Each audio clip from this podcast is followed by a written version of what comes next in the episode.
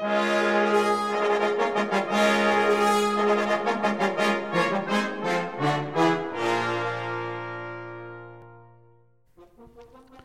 à tous, bienvenue sur Cuivre la Française. Je suis Adrien Jaminet, fondateur de AJ Atelier des Cuivres.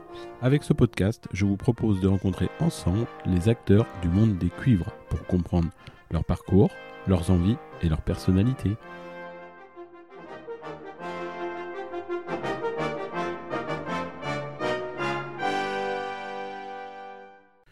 Dans cet épisode, mon invité est Joël Weiss, personnage haut en couleur Joël et son accent provençal nous raconte sa vie de tromboniste français au Florida Orchestra. Bonne écoute Bonjour, bienvenue dans le podcast Cuivre à la française. J'ai le plaisir aujourd'hui de recevoir Joël Weiss. Bonjour Joël. Bonjour André. Pour ceux qui ne te connaissent pas, peux-tu te présenter? Euh, ben, je m'appelle Joël Weiss, euh, Joël Weiss, je suis tromboniste et depuis 6 ans maintenant, je suis trombone solo du Florida Orchestra euh, à Saint-Pétersbourg dans la Tampa Bay. Ok, super. On a un peu de temps, pourrais-tu revenir sur ton parcours musical depuis ta plus tendre enfance? J'ai grandi dans la fosse de l'Opéra de Marseille parce que mon papa était trombone solo à l'Opéra à Marseille. Et dès mon plus jeune âge, il m'a mené voir au début les opérettes. Et puis j'adorais ça. Alors après, j'ai commencé à faire les Verdi, les Wagner. Et puis quand j'étais passage, la punition, c'était d'aller au parc avec ma maman. Et j'avais pas le droit d'aller à l'opéra. Et c'était un drame. C'était le drame de ma vie. Donc c'était assez efficace comme, comme, comment dire, comme punition. Après, j'ai commencé par faire du piano. Et ça se passait pas très très bien. Et un jour, ma maman, elle m'a dit euh, Tu veux arrêter la musique? J'ai fait Non, non, pas du tout, je veux arrêter le piano.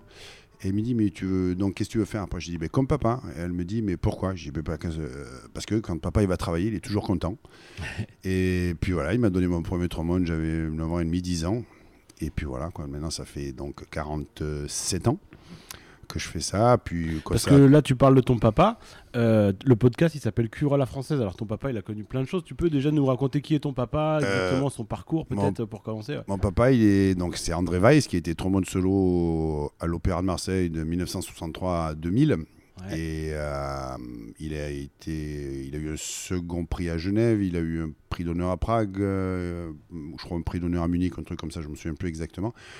Donc à l'époque, euh, il faisait partie des, chefs de file euh, du trombone français. Il a travaillé avec euh, Henri Tomasi quand il a quand il a eu la chance de, jouer le concerto de, Henri Tomasi à Marseille avec l'opéra, l'orchestre de l'opéra. Il a pu travailler avec lui, donc il a eu, il a eu les comment dire exactement par le compositeur de ce que le compositeur voulait pour son concerto.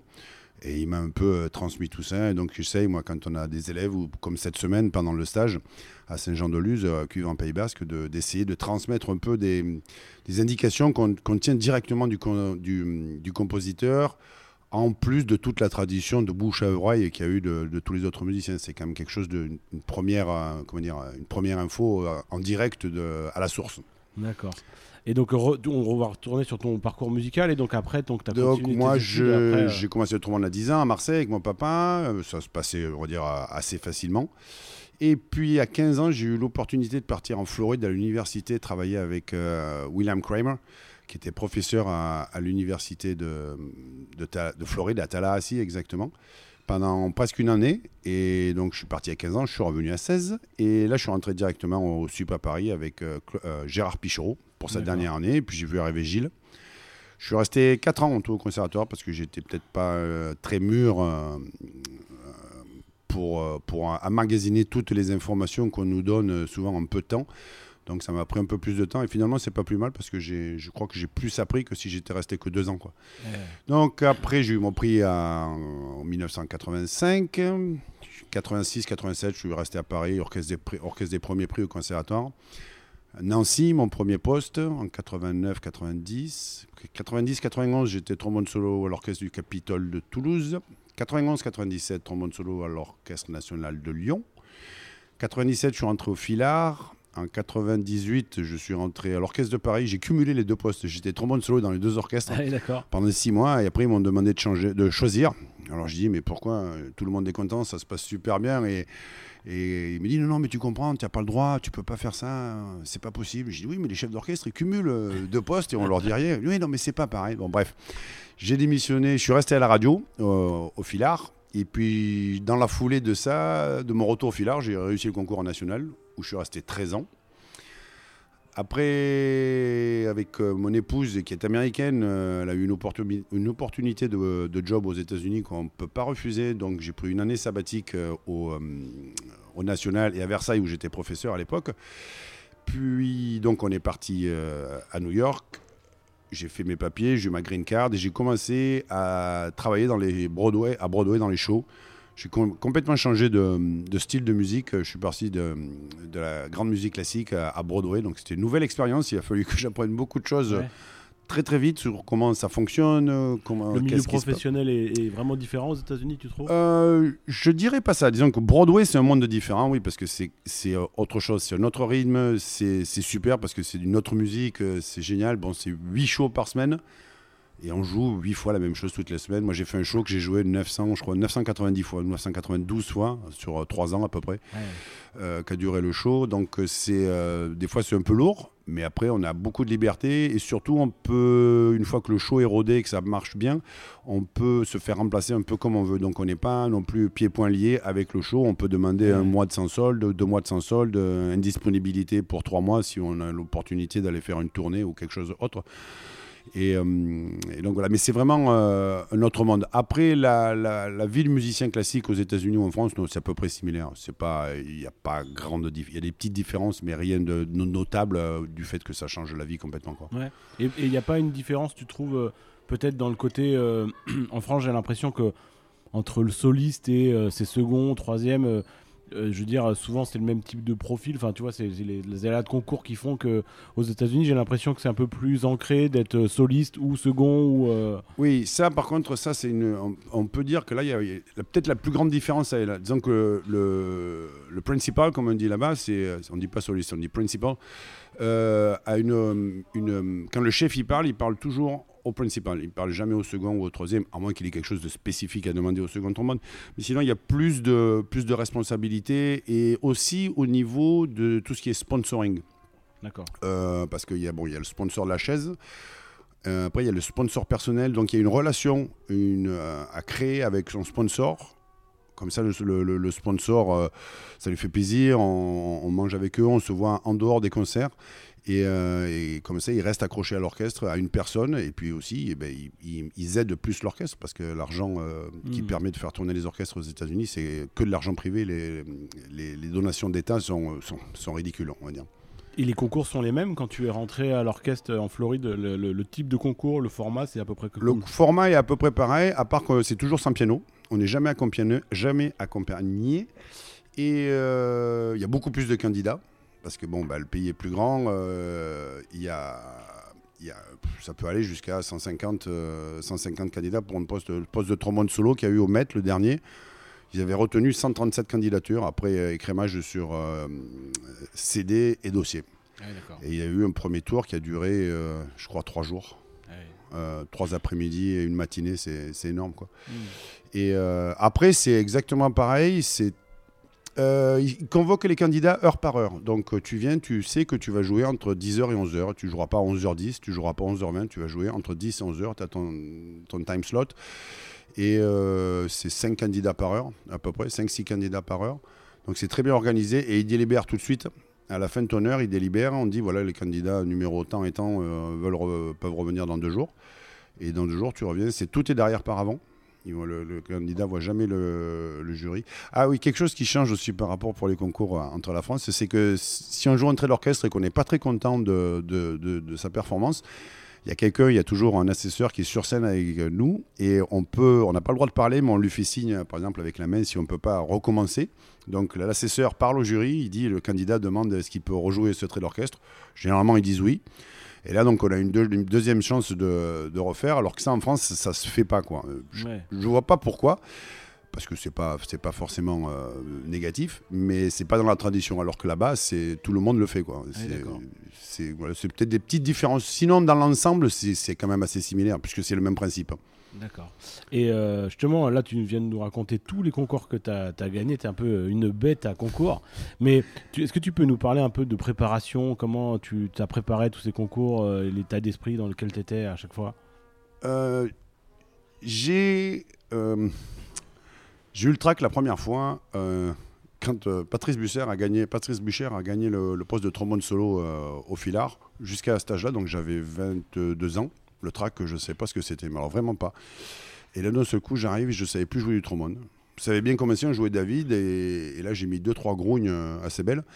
Et là, ça a été la descente aux enfers. Et je, je me souviendrai toujours de ça, l'image en tête. Je vois le jury avec Alain Manfranc et la clochette devant lui. Et je jouais, c'était franchement une catastrophe, une vraie catastrophe.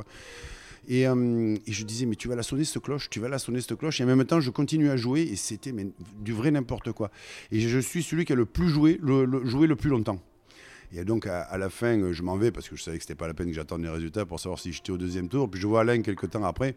Il me dit, mais Jo, qu'est-ce qui t'est arrivé? Je dis, mais j'en sais rien, je me suis effondré. J'ai eu le trac j'étais tétanisé, il n'y avait plus rien qui marchait. Je dis, mais moi, je lui demande, mais pourquoi tu n'as pas sonné la cloche? Qu'est-ce qui se passe?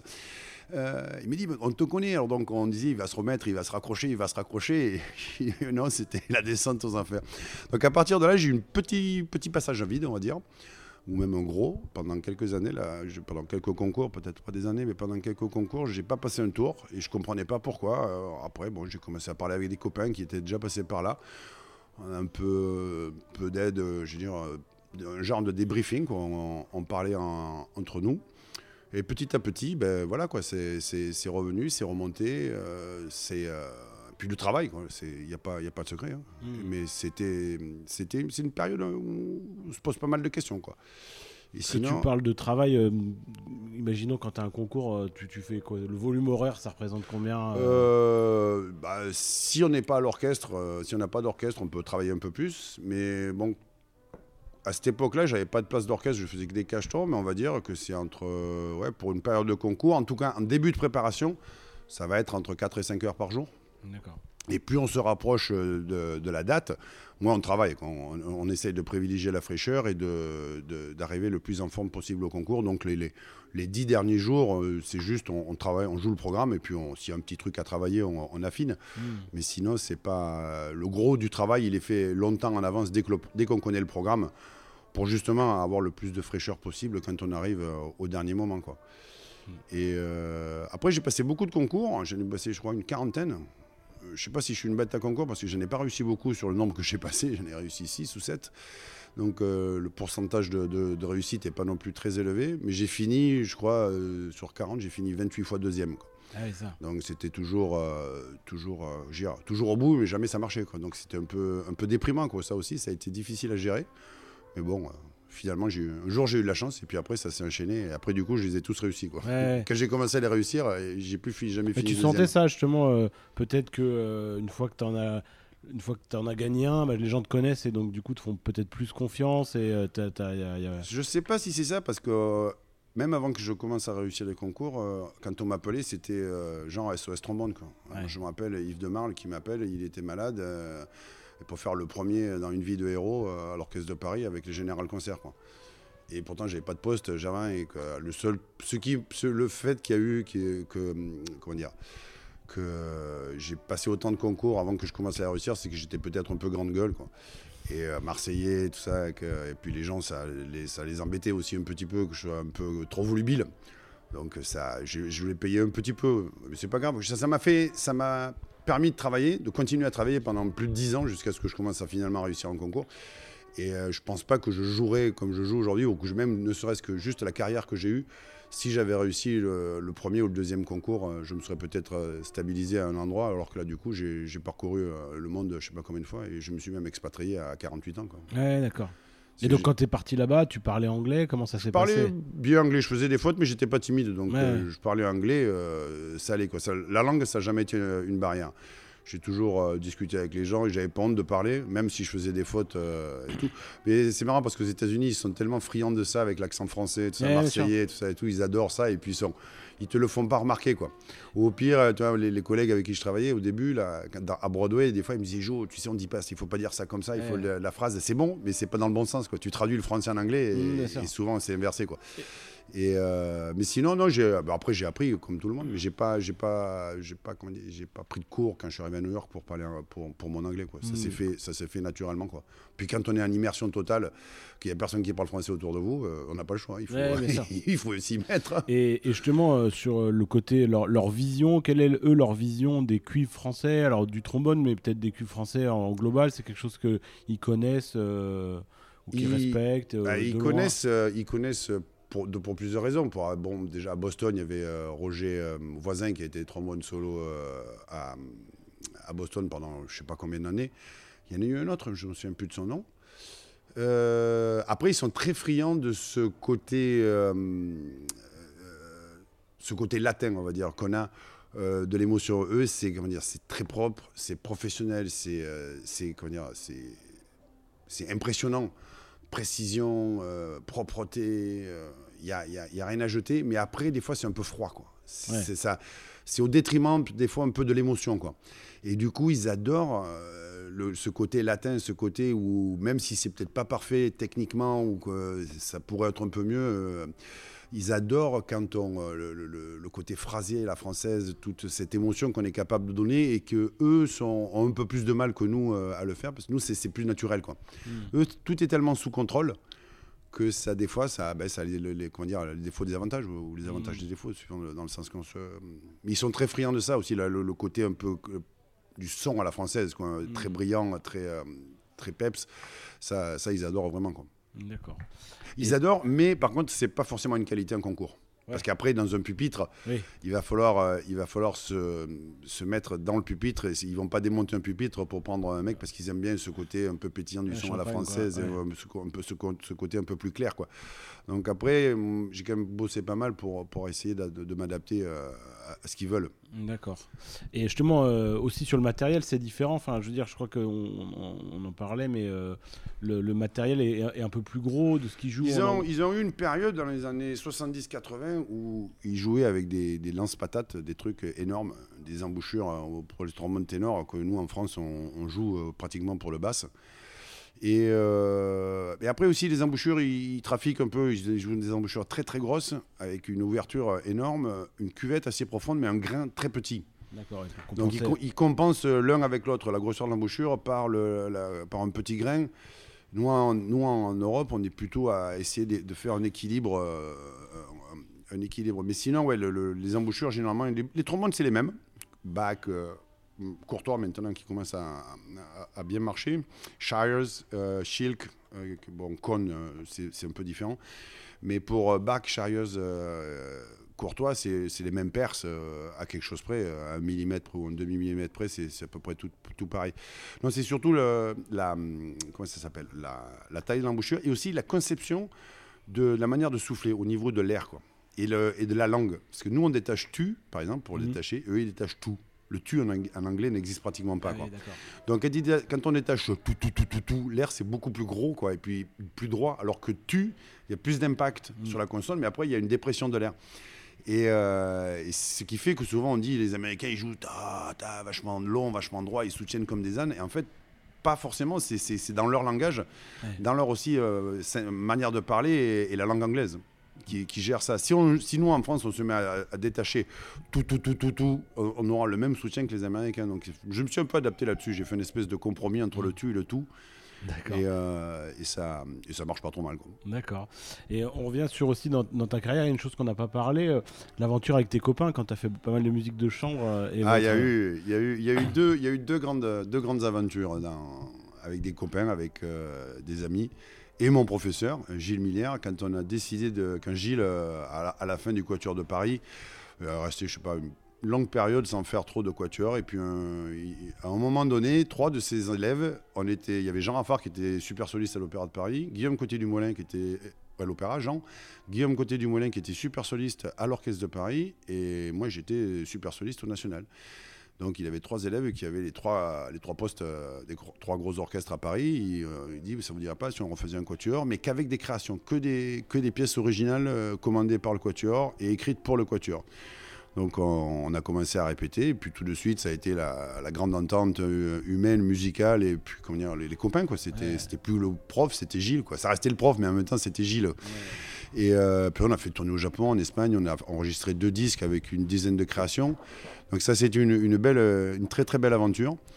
Euh, humaine et amicale et, on a vécu de, plein de belles choses ensemble. Et l'autre, l'autre grande aventure, c'est avec I by Six, qui s'écrit I-B-Y-6 et qui est la contraction d'un cépage gascon, le bourriou.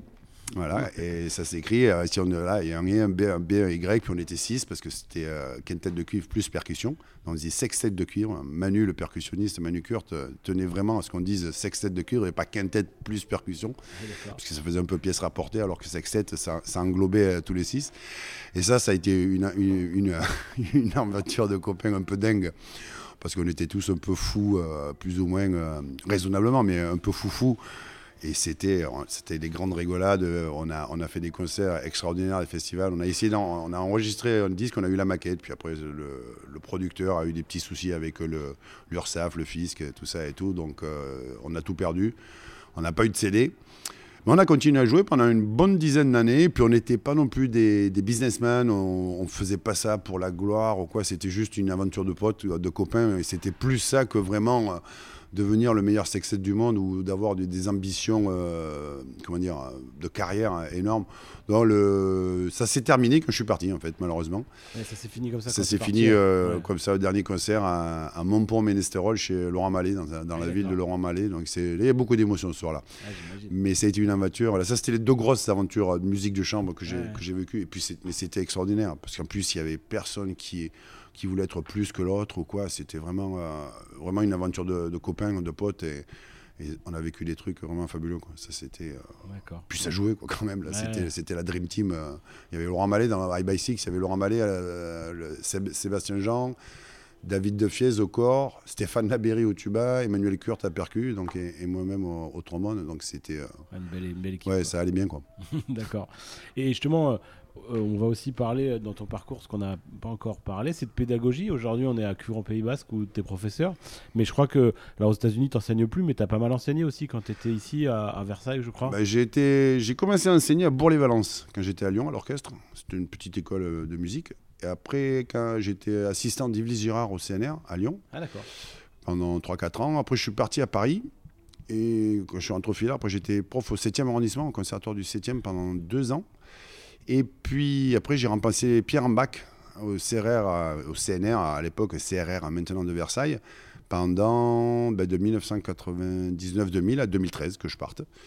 Et c'est vrai que j'adore enseigner. Je, ça, ça me manque. Par exemple, aux États-Unis, je, donne des cours particuliers, je fais des masterclass à droite à gauche, mais j'ai pas ce suivi de, toutes les semaines sur du long terme avec des élèves qu'on voit grandir, qu'on voit s'améliorer, euh, avec les défauts, les, les hauts et les bas aussi. Je veux dire, le côté un peu. Euh, paternel du professeur euh, dans certains cas, ou quand il y a des, élèves qui ont des problèmes à la maison, où ça se passe pas bien dans leur vie, tout ça et tout, des fois ils, sont, ils se confient facilement avec... Euh, si le prof est, comment est ouvert à ça, ou s'ils sentent qu'ils sont en sécurité avec le prof, moi ça m'est arrivé des, élèves qui me pleurent dans les bras parce qu'ils avaient des problèmes à droite ou à gauche et que ça allait pas, ou les parents qui divorçaient, le gamin qui était effondré, tout ça et tout. C'est vrai que des fois, ça fait, on fait autre chose que du trombone. Oui, il y a un rôle Et puis, à Versailles, j'avais beaucoup d'adultes aussi qui venaient pour le plaisir de travailler un petit peu. Et des fois, ils venaient, on faisait 10 minutes de trombone et puis on parlait pendant 20 minutes de la pluie, du beau temps, de la vie, des enfants. Euh, moi, j'ai quatre enfants, donc. Euh, ils ont été petits, ils ont grandi comme tout le monde, mais euh, on comparait les problèmes qu'on avait avec les enfants. Et des fois, même, on faisait pas une note de trombone, on faisait que parler. Et vendredi, au concert à Saint-Jean-de-Luz, il y a un ancien couple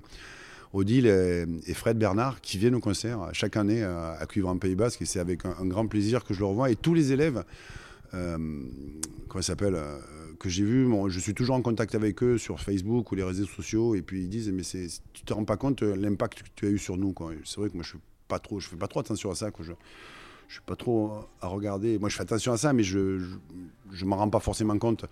Ils disent, mais tu... il y a un élève, pareil, qui fait du théâtre en même temps, qui fait une belle carrière aussi au cinéma. Il me dit, quand il a passé pour rentrer au cours Florent, il me dit j'avais choisi euh, un truc, c'était toi le personnage principal de, mon, de, mon, de, mon, improvisation, où je me suis servi de tous les coups de pied au cul, tout ce que tu as essayé de me dire et que je ne comprenais pas à l'époque. Euh, quand j'étais ton élève, mais en tout cas, sache que ça m'a beaucoup, beaucoup appris. Et c'est vrai qu'après, tu te dis, avec 20 ans de recul, tu te dis, bah, finalement, c'était pas si mal que ça. Quoi. Même si des fois je gaulais un peu, si des fois on n'a pas toujours le, on dit, le filtre. Mmh, après, des fois, on regrette un peu. Mais euh, non, j'adore ça, ça me manque. C'est vraiment... Et là, pendant une semaine, c'est vraiment le, plaisir total. En plus, il y a une équipe de fous. Mais justement, ici, on est donc c'est organisé ici par Ander Raya, un de tes anciens élèves, je crois. Qui est un de mes anciens élèves qui est arrivé à 18 ans. En plus, il avait un parcours personnel qui était assez compliqué, voire chaotique difficile et c'est pareil quoi j'ai eu un peu un rôle de, papa avec lui et puis c'est quelqu'un euh, maintenant c'est devenu comme euh, comme un frère quoi c'est euh, à la fin du stage il vient chez moi passer quelques jours dans l'Aveyron et tout on va prendre du temps un peu pour, pour parler de la vie tout ça et tous les bons moments c'est quelqu'un qui a un cœur énorme qui, a, réussi à faire quelque chose ici à Saint-Jean-de-Luz comme je dis moi je suis en admiration devant ce qu'il a été capable de faire parce que moi je suis, à mille années-lumière d'être capable de faire de réaliser ça les sponsors, la logistique, les politiques, c'est quand même quelque chose, c'est notre métier. Hein. Euh, et, là, il, excelle vraiment là-dedans. Puis l'ambiance, comme il dit, c'est euh, excellence, bonne humeur, euh, amitié, bonne humeur et excellence. C'est les trois maîtres mots de cette académie et, et c'est vraiment ça, quoi. Donc, euh, on, euh, non, non, c'est resté un très très bon ami. Et même mon épouse, euh, elle est jalouse parce qu'elle dit Est-ce que tu as parlé à ton Dédé Ton Dédé Ton Dédé? Et même ma fille, elle se moque aussi. Donc, c'est vraiment quelqu'un de très très proche et je suis vraiment à, l'admiration de ce qu'il a, il a réussi à accomplir ici avec, avec toute l'équipe. Super. Donc là, on, parle de cure en Pays Basque. On va revenir sur le titre du podcast qui s'appelle Cuivre à la française. Mm-hmm. On parlait de comment la vision des, Américains euh, des cuves français. Mais moi, j'aimerais bien savoir ta vision à toi des cuves français. Qu'est-ce que ça signifie pour toi? Quel, euh, quel, euh, En plus, bah voilà, tu dis que tu es, ancré dans une famille qui, vient de ça, mais, mais qu'est-ce que ça signifie pour toi, le, le français? Pour moi, le, le, à la française, c'est une identité sonore. C'est ce côté, ce, ce côté brillant même si j'ai changé maintenant pour m'adapter euh, dans le pays où je vis, ça reste quand même toujours ce côté de la, de la, la brillance du son, quelque chose qui interpelle et qui, euh, qui, attire l'oreille. Tout de suite, et tu l'as peut-être mieux analysé d'être loin, de, jouer différemment et de dire ah ouais en fait c'est peut-être ça. Je me suis, oui, je me suis plus rendu compte de ce que c'était. De, par le, travail que j'ai dû faire pour changer, pour m'adapter. Ce que c'était parce que quand on est dedans, on, est dedans quoi, on se rend pas forcément compte. Et puis maintenant quand je reviens aussi, j'entends des, sons que, où j'ai pas forcément euh, l'habitude de, de, côtoyer tous les jours. Quoi. Et puis même, euh, à toi, Adrien, avec tes, nouvelles trompettes, hein, la trompette Alfred, c'est quelque chose qui, euh, pour eux, là-bas, ils commencent à en parler. Hein, parce mm. que Josh Landers, un, de mm. tes euh, comment dire, collègues, pareil, qui a un grand magasin de musique à New York, il en, il en parle aussi. Donc ils commencent à être un peu curieux. Ils se disent, mais qu'est-ce que c'est? Qui mm. c'est ce gars? Donc y ils sont quand même pas fermés, ils sont pas hermétiques. Hein, au contraire, ils sont très ouverts. pardon. Et non, pour moi, c'est ça, c'est cette, cette, cette cette euh, identité Ravel de Bussy, quelque chose qui pétille, quelque chose de, de, presque, je dirais, surréaliste, hors du temps, quoi. Quelque mm. chose qui, qui, te prend aux tripes et qui te, qui te retourne les poils, quoi, qui te, qui te met à l'envers. Euh, et, et, ce côté latin, ce côté, la phrase, la musique, le, la technique, c'est bien, ok, il en faut, il faut, euh, on ne peut pas faire autrement. Hein. Mais c'est surtout ce côté on a, on a, les, on a euh, les, la chair de poule tout de suite. Quoi. Et, je crois que ça, pour moi, c'est une image, de, hormis la qualité et l'excellence de, tous les musiciens français. Mais pour moi, c'est ce qui caractérise peut-être plus le, plus, pour moi, le, cuivre, l'esprit des cuivres à la française, en particulier. Quoi. Que ce soit le corps, trompette, trombone ou même le tuba. Hein. On a, on a des, représentants monstrueux et excellents dans, chaque instrument. Et qui sont mondialement réputés. Mmh, bien sûr. Bah, super. Et justement, là, on, je continue dans, dans, dans, ce que tu disais. Tu, parlais de matériel, tu peux nous raconter quel matériel tu joues, euh, pourquoi, etc. Alors, dans, bon, quand je suis petit, quand j'étais gamin, j'ai commencé avec Courtois. Euh, après, j'ai eu un bac. Après, je suis revenu chez Courtois. Après, j'ai encore eu un bac. Euh, ça a été, j'ai fait le yo comme ça, Courtois, bac, Courtois, bac, Courtois, bac.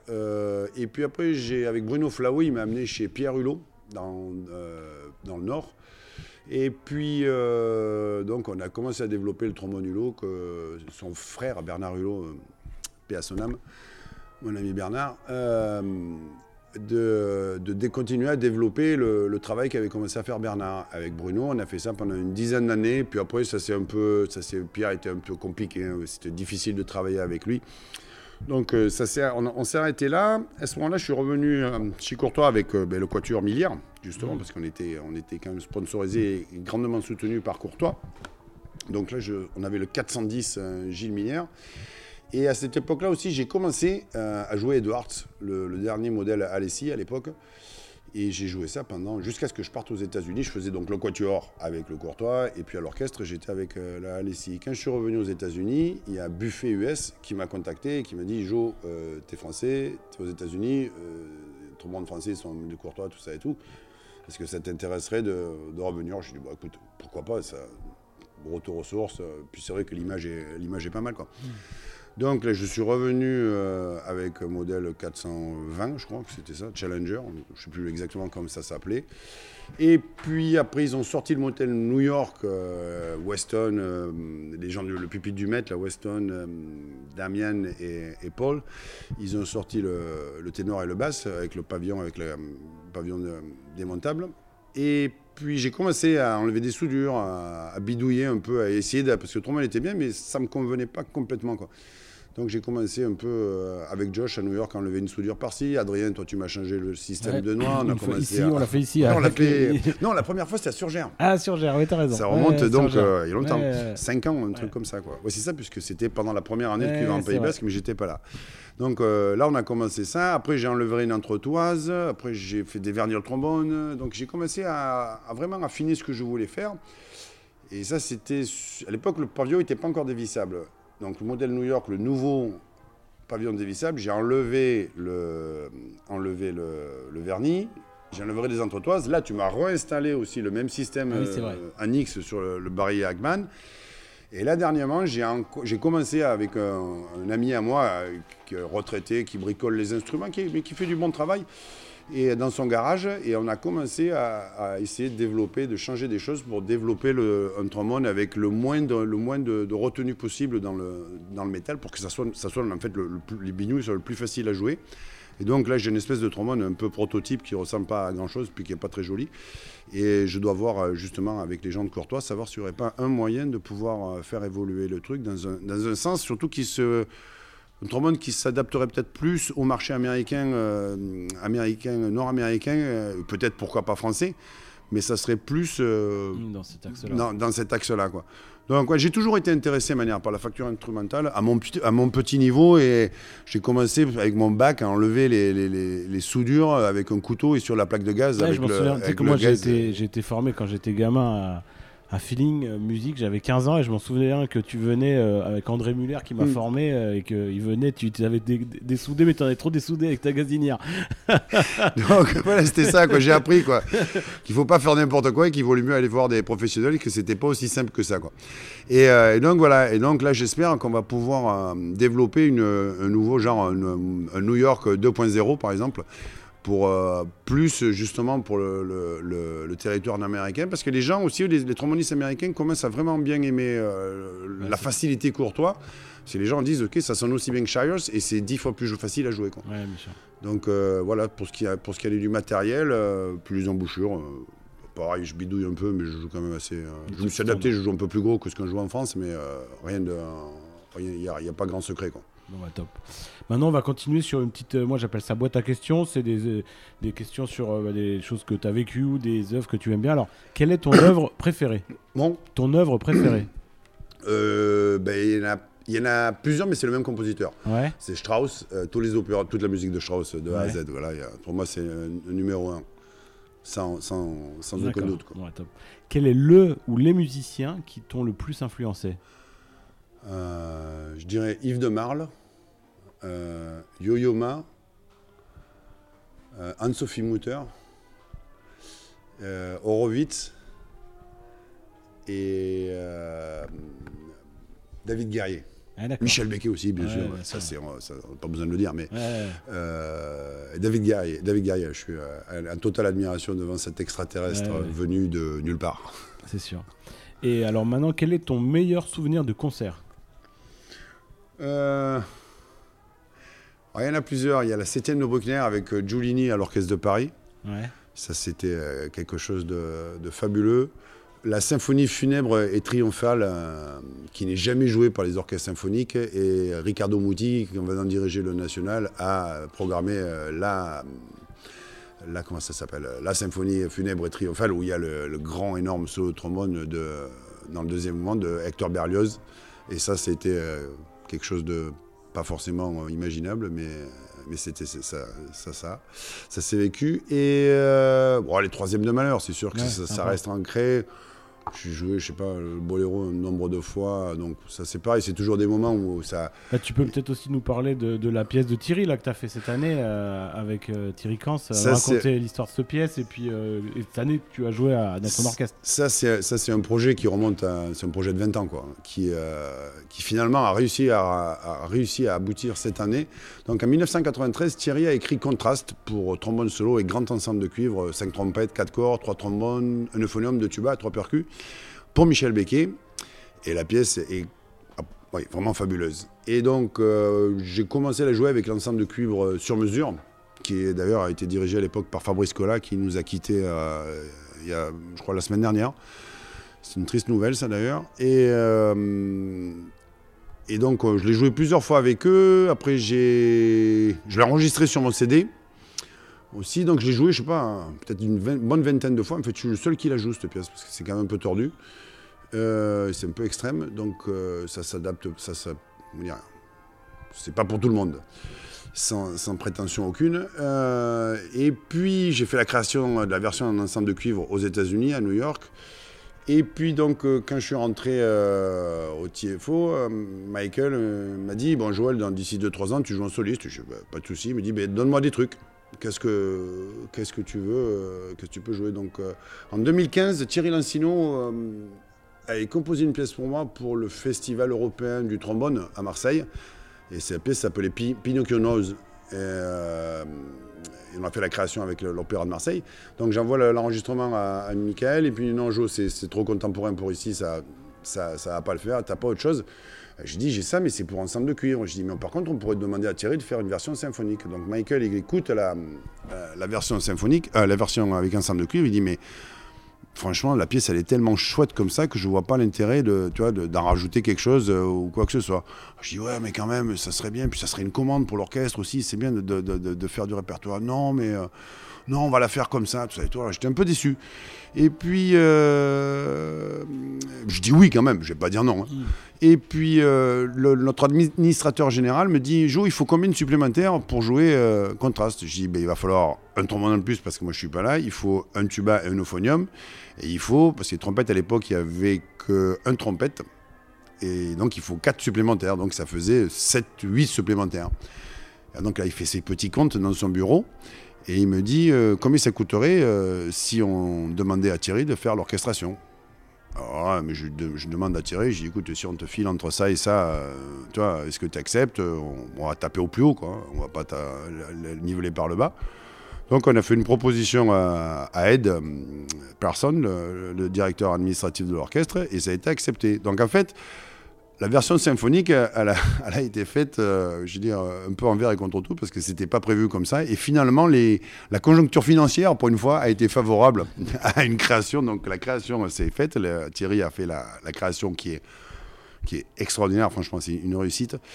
Euh, et, on a fait la création euh, avec le TIFO, avec le Florida Orchestra, le 24 et 25 euh, octobre 2021. 22, c'est ça, 2021. Et ça a été, le public a adoré. Fait, on a fini la pièce, ils se sont tous levés dans, ça a été la folie, quoi. C'était incroyable. Et puis même les collègues à l'orchestre, ils disent mais c'est génial ça et tout. Et le chef d'orchestre m'a demandé de refaire la pièce. À la fin du concert, il m'a dit écoute, euh, j'ai un festival, euh, on le reprogramme pour l'année prochaine. Donc l'année prochaine, je vais rejouer la pièce avec le même chef d'orchestre, mais avec un autre orchestre euh, aux États-Unis. Et puis j'essaye de la. C'est encore un petit secret pour le moment, mais il devrait y avoir la création française dans pas très longtemps ah, en France. Je dis pas ni avec qui ni où. Ah sympa. Ok. Tu auras la, tu auras la primeur de, de l'info, tu seras le premier averti. D'accord. Euh, maintenant, pourrais-tu nous dire quel est ton enregistrement préféré? Euh, de trombone de euh, les quatre derniers leaders de Strauss, la version de Mazur Leipzig de Game House avec Jesse Norman. D'accord. Alors maintenant, est-ce que tu pourrais nous raconter une anecdote croustillante sur ta carrière? Je sais qu'il y en a plein, plein, plein. Il a fallu que tu fasses le tri, mais.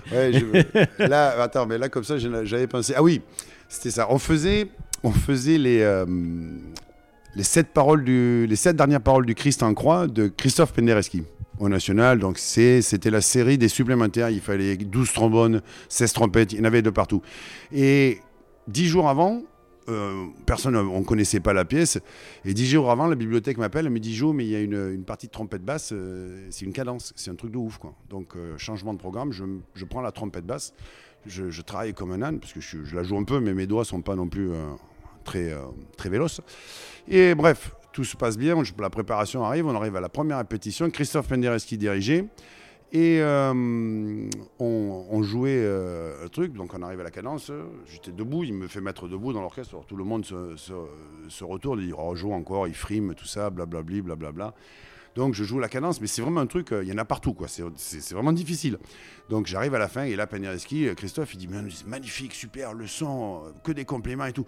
Puis il dit mais vous comprenez l'esprit de la pièce. il dit imaginez que vous êtes Dieu. Et là, tous les gens de l'orchestre ont dit oh non, pas lui. c'était drôle parce que déjà jouer debout et puis le truc là ça donc là mais ça c'était génial parce que on a fait le concert à la Madeleine et je jouais derrière l'orchestre complètement en haut dans la petite couronne qui a où il y a juste en dessous du juste en dessous de, Christ en croix j'étais juste en dessous avec ma, avec ma trompette basse donc la boucle était bouclée, mais c'était drôle. C'était, comment dire, une des anecdotes qu'on peut raconter euh, de partout. Ouais, c'est ça. Parce qu'il y en a plein qu'on peut raconter. Non, non, il y en a, non, non, non, Sinon, il va y avoir plein de bip, bip. D'accord. Euh, tu peux nous dire le meilleur compliment que l'on t'ait fait? Euh, ça, Ou quand, quand, tu finis un concert, t'aimes bien qu'on te fasse ce compliment-là, tu dis, euh, tu, dis ah ouais quand on dit ça, mission accomplie quoi. Ouais, je sais pas. Je, je suis pas trop quelqu'un de. Comment dire Je suis pas trop dans l'autosatisfaction ou, ces choses-là. C'est pas dans mon tempérament. Donc, euh, non, moi, ce que j'aime bien, c'est quand les gens juste simplement à, la fin disent mon Dieu mais vous nous avez donné un plaisir ce soir je veux c'est pas forcément personnel ou quoi c'est déjà on fait partie d'un ensemble quoi je veux quand tu joues en soliste c'est différent mais en tout cas les gens quand tu vois les, les, les gens qui ferment les yeux par exemple quand euh, quand j'ai joué Contraste en bis je jouais Emmanuel de Michel Colombier quand il a écrit pour la, pour la mort de son fils. C'est une magnifique mélodie que Thierry m'a arrangée mmh. aussi, encore Thierry Quince. Et quand j'ai attaqué la mélodie comme ça, je voyais les gens au premier, au premier, au premier rang, les gens qui fermaient les yeux et qui, qui reposaient la tête et qui lâchaient prise complètement. Et là, tu te dis, voilà, ça va. Là, c'est. Là, là, c'est, là, t'es bon là. Mais après, sinon, ouais, juste un simple merci pour ce soir, ça, ça, fait chaud au corps. Tu te dis, bon, on a fait le boulot, qu'on a fait le mm. taf, quoi. C'était, c'était bien. Puis on, même entre nous, ou quand, quand on se met les poils, quand on joue mm. et qu'on a les, quand on a, les frissons en jouant, là, tu te dis. Là, on est dans le vrai. Quoi. Et euh, maintenant, quelle question on ne t'a jamais posée et que tu aurais aimé que l'on te pose?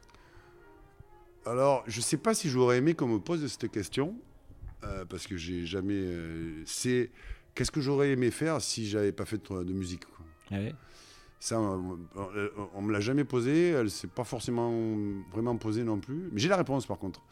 à ça, c'est que j'aurais aimé. J'ai fait beaucoup de tout ce qui a trait à la mer je suis né à Marseille, j'ai vécu sur, pratiquement dans la fosse et sur l'eau. Euh, j'aurais aimé avoir un magasin d'articles de, pêche sous-marine. ou de, de bouteilles, euh, apnées, apnées et plongées en, bouteilles et tout ce qui a trait avec la mer.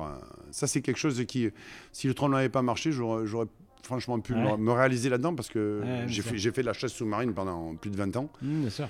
Et là, je m'y remets en Floride. Ouais, parce que maintenant, tu es proche de la mer, la Floride où tu attends ah bah, Je suis à 7 minutes de la plage où j'habite, donc c'est un peu mon jardin. Quoi. Quand je sors de l'orchestre, je vais, je me change et hop, coucher du soleil presque tous les soirs. Quoi. top. Et en dernière question, qui aimerais-tu écouter sur ce podcast? Un invité que tu aimerais bien écouter Ça t'intéresserait d'avoir son, son point de vue euh, pas forcément quelqu'un cuivre, pas forcément quelqu'un de, la famille des cuivres. Euh, je sais pas, quelqu'un qui a quelque chose à dire, quelqu'un qui a une histoire à raconter. Après, je ne peux pas mettre un nom comme ça, mais quelqu'un qui a un vécu, quelqu'un qui a un cœur, quelqu'un qui, vit pour la passion, pour la musique, pour le, pour l'intensité et la joie que nous procure euh, la pratique d'un instrument amateur euh, professionnel. C'est pas forcément, ça peut être aussi un amateur. Euh, oui, bien sûr. C'est pas forcément un professionnel. Mais voilà, quelqu'un qui a, quelqu'un qui vit cette passion comme comme moi et comme nous ici on la vit tous, quoi, et toi aussi d'ailleurs. Mmh, et tu nous aides grandement avec tout ce que tu fais pour les cuivres français ou étrangers. Hein.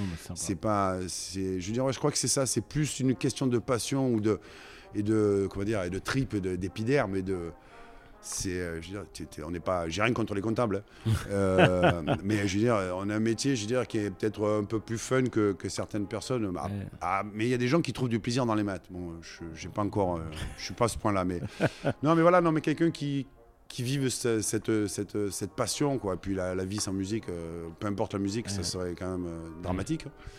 Donc euh, voilà, non, après un nom, j'ai pas, j'ai pas forcément de nom. Du moment que c'est quelqu'un qui a envie de partager ses émotions, son envie, son désir et ce qu'il fait au, au quotidien, amateur ou professionnel, euh, on est tous en premier, comme je dis, des musiciens. Après, je suis autant artiste que, je sais pas, Stern ou, euh, ou Kissine. hein. Mm. C'est juste, on a choisi un instrument différent euh, pour s'exprimer. Mais Sinon, euh, Ouais, top. voilà. Bon, bah, merci beaucoup euh, Ben, d'être venu sur ce, ce podcast. pour ce merci. bon moment. Et puis surtout, ça fait toujours plaisir de te revoir, même si c'est qu'une fois par an.